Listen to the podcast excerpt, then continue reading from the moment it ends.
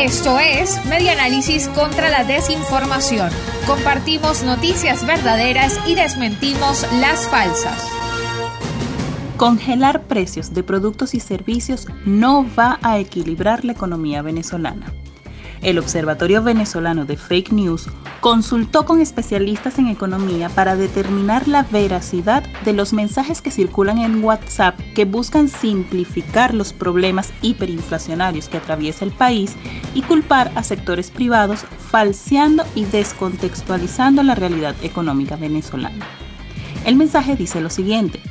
Si usted quiere mantener un equilibrio económico y lograr que Venezuela logre al fin mejorar su economía y poder disfrutar de una calidad de vida, no aumente sus productos u honorarios en dólares.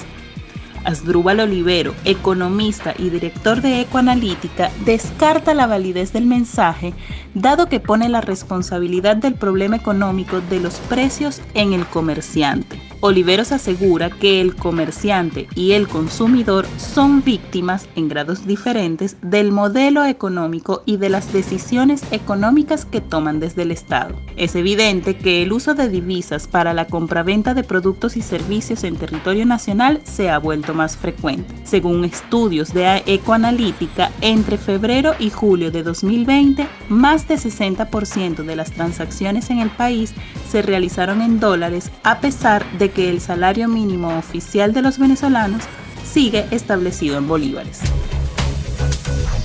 Esto fue Media Análisis contra la Desinformación.